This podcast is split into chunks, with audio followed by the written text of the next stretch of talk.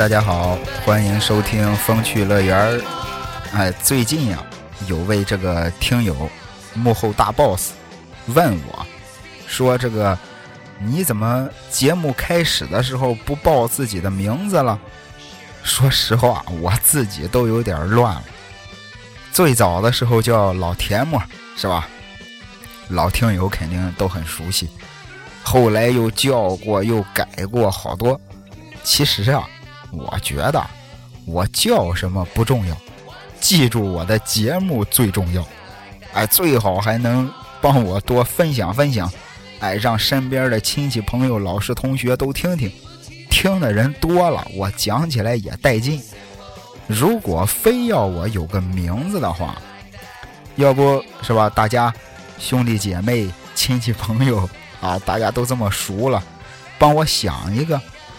哎，在评论里留言，我到时候选一个好听的网名，不是我选一个好听的艺名。上一期啊聊的外星人，一整期节目我后来听了一下，好像都是在讲 UFO，全是飞碟的事儿。那接下来咱们就聊聊外星人本人。如果我没记错的话。好像是我上高中的时候，哎，看过一篇文章，说这个呃，法国报纸上曾经披露过，说俄罗斯和美国的科学家正在研究一种来自太空的神秘无线电信号，而且据分析啊，这个信号还是从五万多年前某个星球上发出来的求救信号。哎，当时美国的这个天文学家。啊！科学家立刻就破解了这套信号，内容的大体意思啊，是说，啊，请指示我们到第四宇宙，这里发生了大爆炸，处境十分危险，我们的位置在十二银河系。其实啊，近一个世纪以来，地球人已经不止一次的接收到这个外星发来的电波。在一九五八年的时候，当时这个人造卫星升入太空，当时的这个卫星上都安着一个大型的那种电波跟踪装置，这玩意儿当时也接收到来历不明的奇怪电波，当时搞的这个美苏宇航基地的那些工作人员全都慌了。那说外星人发来的电波是求救信号，也不是空穴来风。从二十世纪四十年代开始，据说啊，据说美国先后发生了三起飞碟空难事件，最出名的就是罗斯威尔飞碟坠毁案。在一九四七年七月的一个晚上，就在美国新墨西哥州的罗斯威尔郊区，一架圆形的飞碟坠毁了，而且当时在现场的军方分析啊，他们说这架飞碟啊。应该是在空中就爆炸了，地面上呢有四具外星人的尸体，这四个外星人啊是在飞碟上跳下来摔死的，啊，可能是外地人不知道咱们地球引力的强大。当时美国军方立刻就封锁消息，外星人遇难这件事儿一直是秘而不宣。当年有个叫查尔兹的老教授。哎，专门研究 UFO 的，他还写了一本叫《罗斯威尔事件》的书，书里有段话，我可以给大家读一下。从1947年7月2日夜里那架飞碟坠毁时起，美国官方对坠毁飞碟的技术装备所进行的科学研究和对遇难飞碟成员尸体的生物研究，从未停止过。我觉得这件事儿啊。而且你想，人家还是一位老教授，应该不会张嘴就胡说八道的。当时美国还有一个飞碟研究基金会，在他们公开的一份这个官方报告里啊，汇总了他们能找到的所有与罗斯威尔事件相关人员的证词，其中有一位农场主的儿子，哎，还交给了军方一些这个飞碟的残片在上交之前啊，他还拿给自己的女邻居显摆。这块飞碟的残片啊，不管是用火烧它，还是用斧头劈它，它就是不变形。哎，后来这个呃空军基地的情报处长还把飞碟残片偷偷的带回家，晚上给他儿子看。他儿子回忆说，那些残片上还写着一些不认识的文字。另外还有一位护士，哎，他就直接参与了其中三名外星人的解剖过程。由于当时的这个情况紧急啊，直接就找了辆运冷鲜肉的冷藏车送走了。最重要的是啊，在采访的这些人当中，凡是见过外星人尸体的，全都不约而同的说。这些外星人，啊，长着大脑壳，光秃秃的，一点头发也没有，一双凹陷的这个大眼睛，哎，也长着嘴、鼻子和耳朵，但是手指和手臂非常的大。就在这件事儿发生的第二年，一九四八年，哎，就发生了奥德萨外星人遇难事件，同样是在新墨西哥州，这个奥德萨市的上空啊。出现了一架银色的这个圆盘形状的不明飞行物。当时很多人都看见了，这个飞碟在空中啊抖了两下，然后一头就栽了下来。当时附近有三个雷达站都同时发现了。然而这个，然后老美的这个国防部立刻就调来了这些专家小组和这个反间谍机关。给他们凑了一个联合调查小组，他们对飞碟的这个外壳，啊，采用这个化学的、物理的，啊，反正各种方式进行研究。最后，他们惊奇的发现，这个飞碟的外壳用的材料，跟咱们这的铝合金差不多，都是那种轻金属。但是呢，他们的这个呀，却非常的坚硬。哎，用金刚石的钻头钻它都没用，而且还能耐住一万度的高温。再后来啊，他们又做了进一步的分析，发现这个飞碟外壳的金属啊，至少含有三十多种元素，目前地球上的实验室是根本就造不出来的。最厉害的是啊，整个飞碟上找不到一颗螺丝。甚至连这个焊接的痕迹都没有。这个飞碟啊，飞碟中间是控制室，控制室周围一圈是一个大金属环，能想象到吗？就是飞碟，哎，中间鼓起来的地方是驾驶室，周围边上就相当于这个盘子沿是一个金属环，正好套住控制室。起飞的时候，中间的控制室不动，边上的大金属环围着控制室旋转。当时调查调查组的人员啊，敲碎了一扇玻璃，钻了进去，发现这个飞碟的内部啊也有自动驾驶。哎，整个控制室直径有个五六米。紧接着，还在里面发现了一台没有电子管的这个无线电发射机。仪表盘上各种稀奇古怪的按钮、手柄啊，电子荧光的显示屏，最后还发现了一本书，但是书页都很硬，有点像塑料，上面的文字呢很像是梵文。有这个飞碟的残骸，就肯定有外星人尸体啊，这回厉害啊！上回不是才四具吗？这回直接发现了十四具外星人的尸体，不过个头都不高，哎，差不多也就九十到一百一厘米之间。可能是因为这个坠毁的时候啊，强大的惯性，有两个外星人撞在仪表盘上，整个尸体都被烧成了那种深褐色。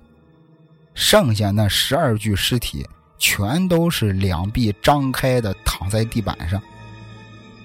这与这些外星人的长相啊，至于他们长得什么样啊，面部特征啊，很像蒙古族的人种。除此之外，也是很大的脑袋，啊，额头又高又宽，长着一个跟身体很不相称的大脑壳，啊，这个这这个大长头发，又黑又亮，下巴很小，水滴形状的蓝色大眼睛，哎，小鼻子小嘴，嘴唇很薄，脖子也很细，跟那谁，跟刘备一样，手长过膝，手指头中间啊，跟青蛙一样。长着蹼，扁平足，哎，这个脚趾头更小，平均体重也就十八公斤左右。你就想吧，想象一下整体的这个样子啊。呃，对了，解剖之后啊，他们发现外星人根本没有消化系统，也没有生殖器官。至于身体里的这个血液呀，都是无色的，也就是说没有那个血红素。但是人家的淋巴系统很发达，哎，消除体内这些个异物细菌的能力很强。除此之外啊，他们身上还有一种臭味儿，类似于臭氧的那种味道。初中化学课不都学过吗？就是有点像鱼腥味儿。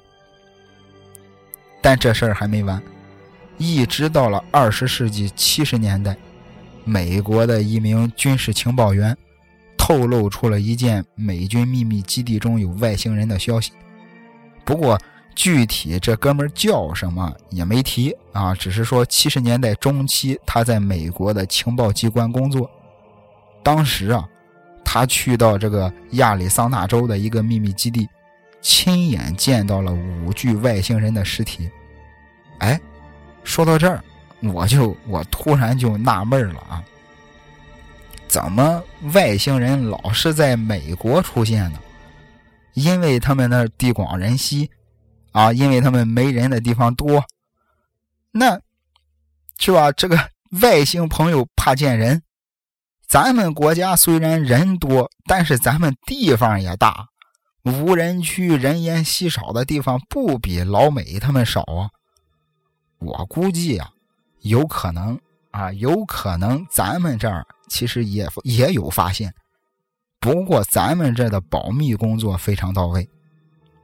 哎，接着说那五具外星尸体啊，其中啊这五具尸体里边最高的也就一米多一点雪白雪白的皮肤，也是脑袋大的跟身体不成比例，但是呢没有耳朵跟鼻子。哎，只是在这个相应的位置上长了一个小眼儿，哎，只有鼻孔没有鼻子，也是樱桃小口啊，眼睛特别大，但是没有眉毛，哎，不管是脸上还是身上都没有毛发，也没有皱纹，感觉他们的身体啊很脆弱，哎，就是一一触即破的那种感觉，牙齿特别的扁平，啊，很小。但是很均匀。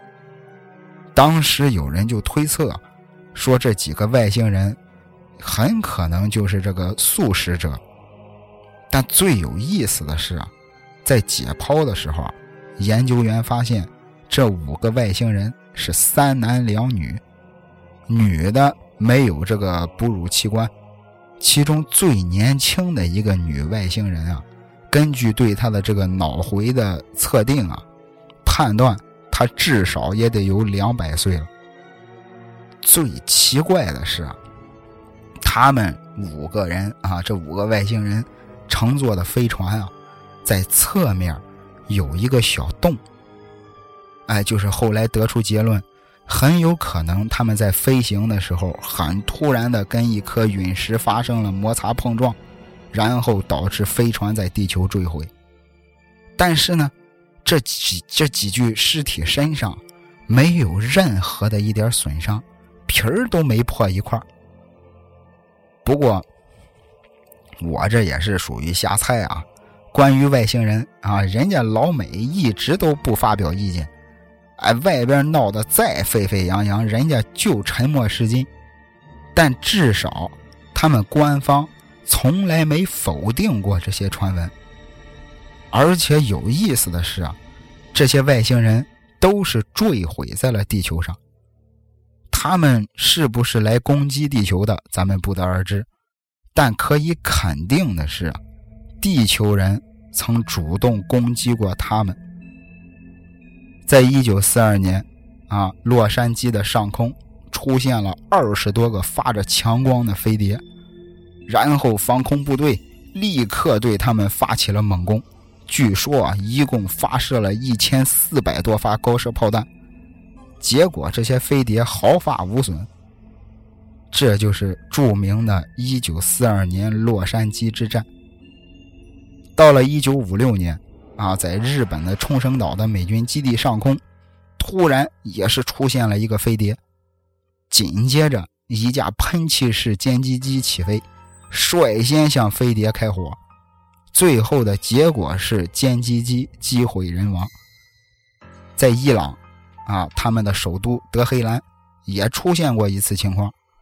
二十世纪七十年代，这个伊朗的防空部门啊，发现了自己的领空里有外星人、有飞碟，立马派出了两架幻影战斗机迎敌。可是，每次当这个飞碟啊一进入机载导弹有效射程的时候，战斗机上的导弹发射系统就失灵了。当飞机离开了有效射程，哎，又恢复正常了。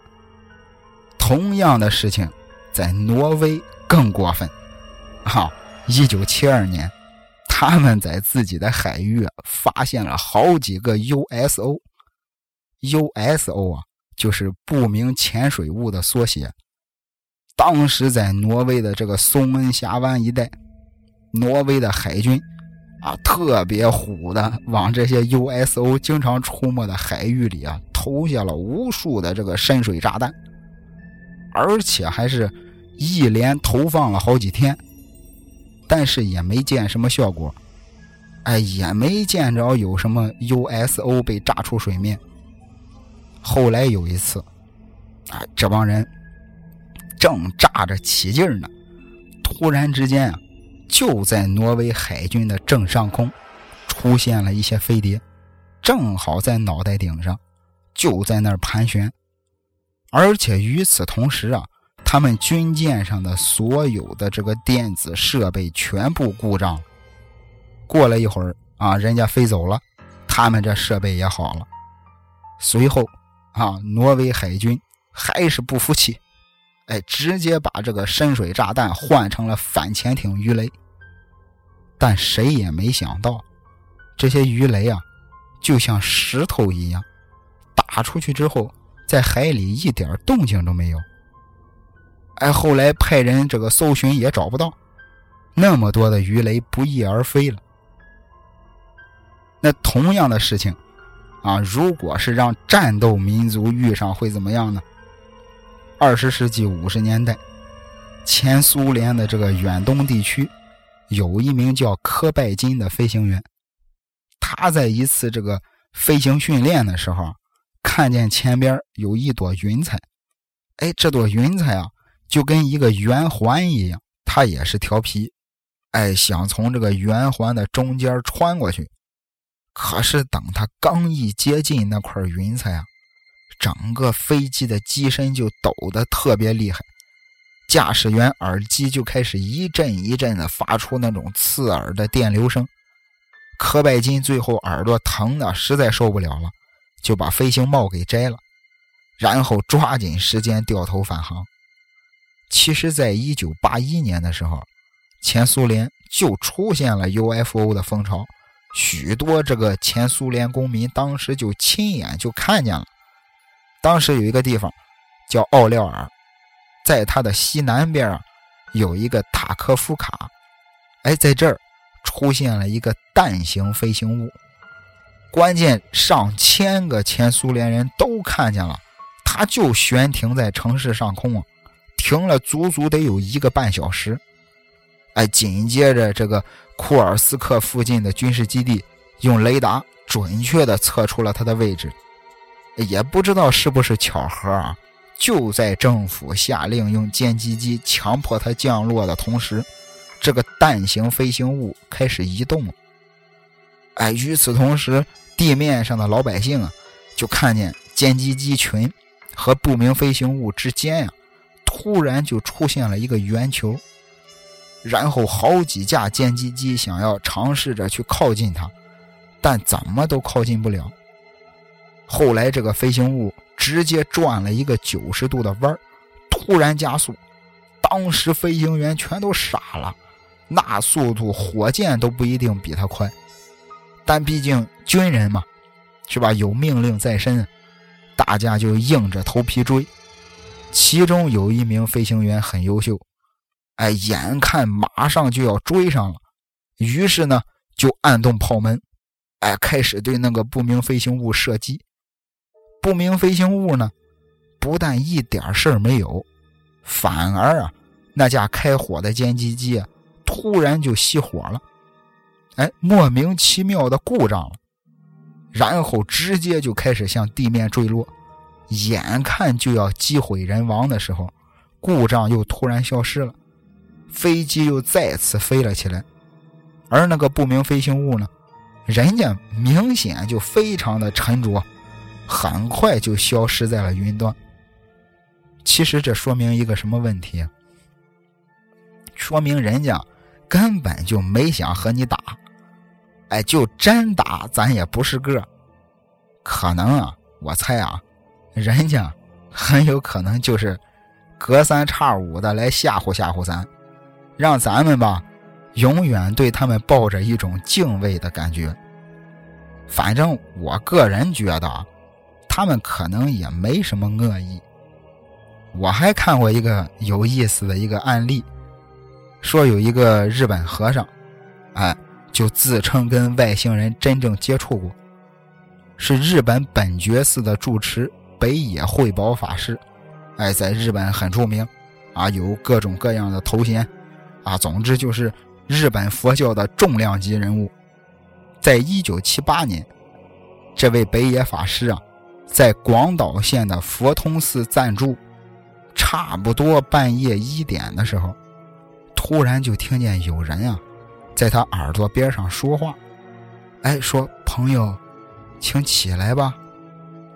北野法师迷迷糊糊的起身看了看四周，什么也没有啊。他觉得自己可能是在做梦，哎，就在他刚要继续睡的时候，那个声音又来了，哎，说朋友，请把窗帘打开。北野法师走到窗前，慢慢的拉开窗帘，就看见在东边的这个夜空中啊，有个闪着光的东西朝他飞过来了，然后慢慢悠悠的就落在了对面的小山坡上。据这位北野法师自己说，这个发光体啊，直径大约得有二十公尺左右。降落的时候一点声音都没有。哎，紧接着上面打开了一扇门，从门里走出来一个穿着黑褐色长袍的人。乍一看啊，感觉就跟普通人没什么区别。当时这个北野法师跟他两个人啊。这个距离啊，起码得在五百米以上，但不知道为什么，就总给人感觉离得特别的近。那个人跟北野法师说话的声音呀，感觉就在耳朵边上一样。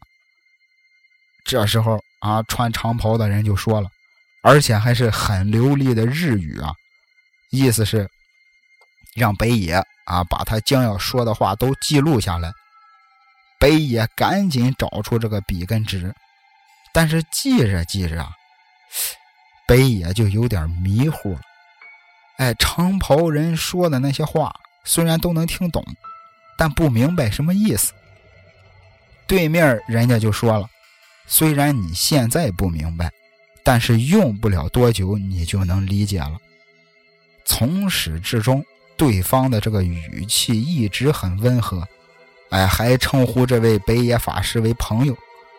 临走的时候，他告诉北野：“哎，说我呀，不是你们人类认为的神，哎，也不是你所信仰的佛，我其实是你们地球人所谓的外星人。”当时北野一听都惊了，然后外星人又说了：“其实，在宇宙中啊，有生命体存在的星球很多。”即使在太阳系中也有人存在，地球人还不知道在太阳系中还有两颗行星。然后北野就问他来地球的目的，外星人说：“我们来的目的啊，是要把地球人从灭亡之中拯救出来。那么，地球人将来会面临什么样的灭亡呢？照这个外星人的说法，未来的地球啊，会因为这个地轴的倾斜，哎，它这个地轴倾斜的越来越严重。”从而引发一连串的大地震，天气也会也会这个出现反常，从而又会引发大规模的这个地壳变动，哎，陆地沉没这些现象。那时候地表将会是面目全非，日本也不例外。至于日本的四国、九州乃至日本海，都会因为地震而隆起，变成一座高大的山脉，并且。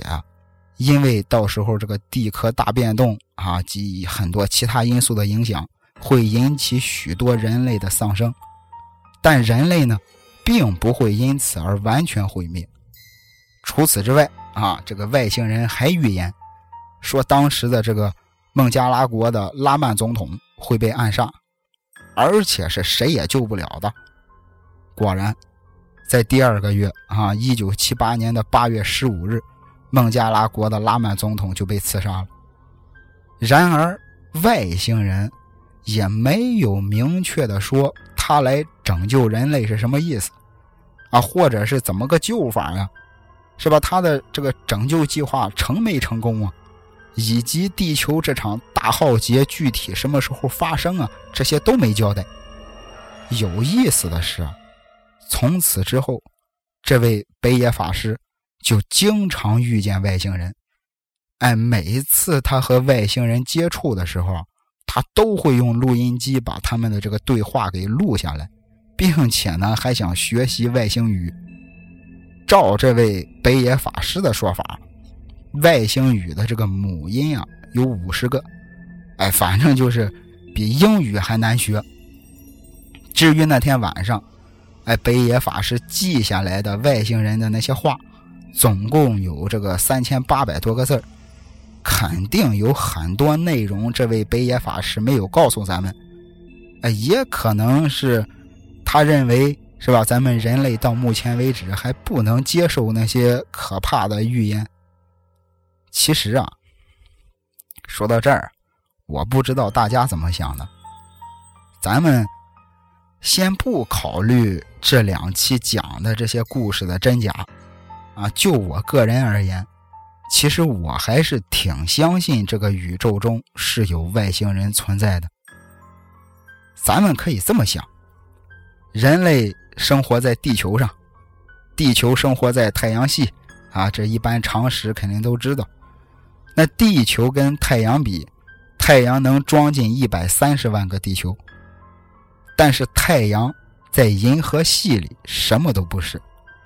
连一个像素都排不上，哎，不管是这个，呃，科幻电影啊，还是纪录片什么的，咱们都看过这个银河系的画面，哎，很漂亮，就跟一个漩涡一样，哎，也能看出来它是在转的，它一直在慢慢的转，它为什么会转呢？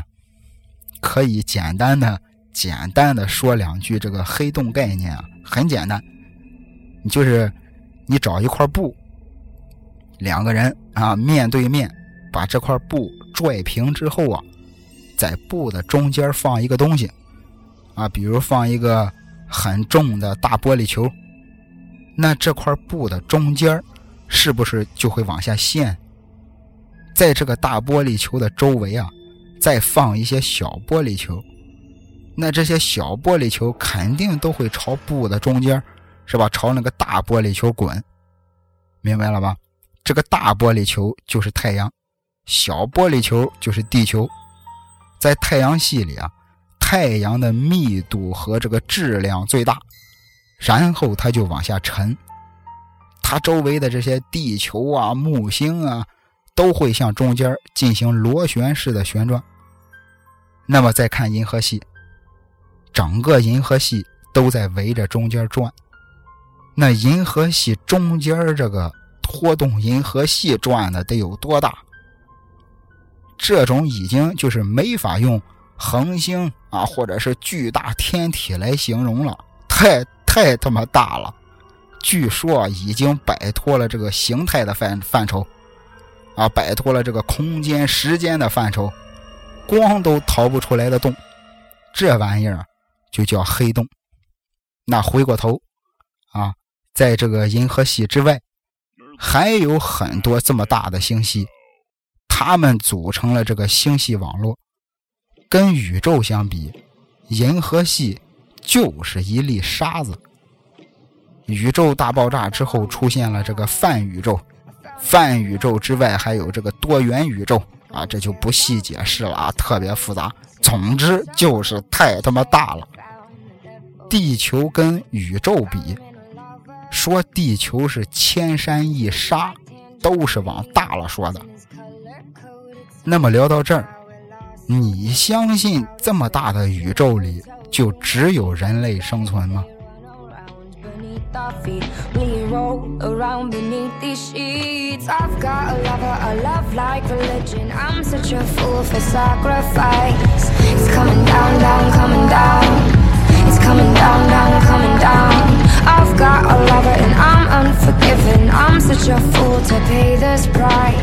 ？It's coming down, down, coming down. It's coming down, down, coming down. I found a martyr. He told me that I'd never. With his educated eyes and his head between my thighs, I found the savior. I don't think he remembers. Cause he's off to pay his crimes And he's got no time for mine. Now we're lost somewhere in outer space In a hotel room where demons play. They run around beneath our feet. We roll around beneath these sheets. I've got a lover, a love like religion. I'm such a fool for sacrifice. It's coming down, down, coming down. It's coming down, down, coming down. I've got a lover and I'm I'm such a fool to pay this price. It's coming down, down, coming down. It's coming down, down, coming down.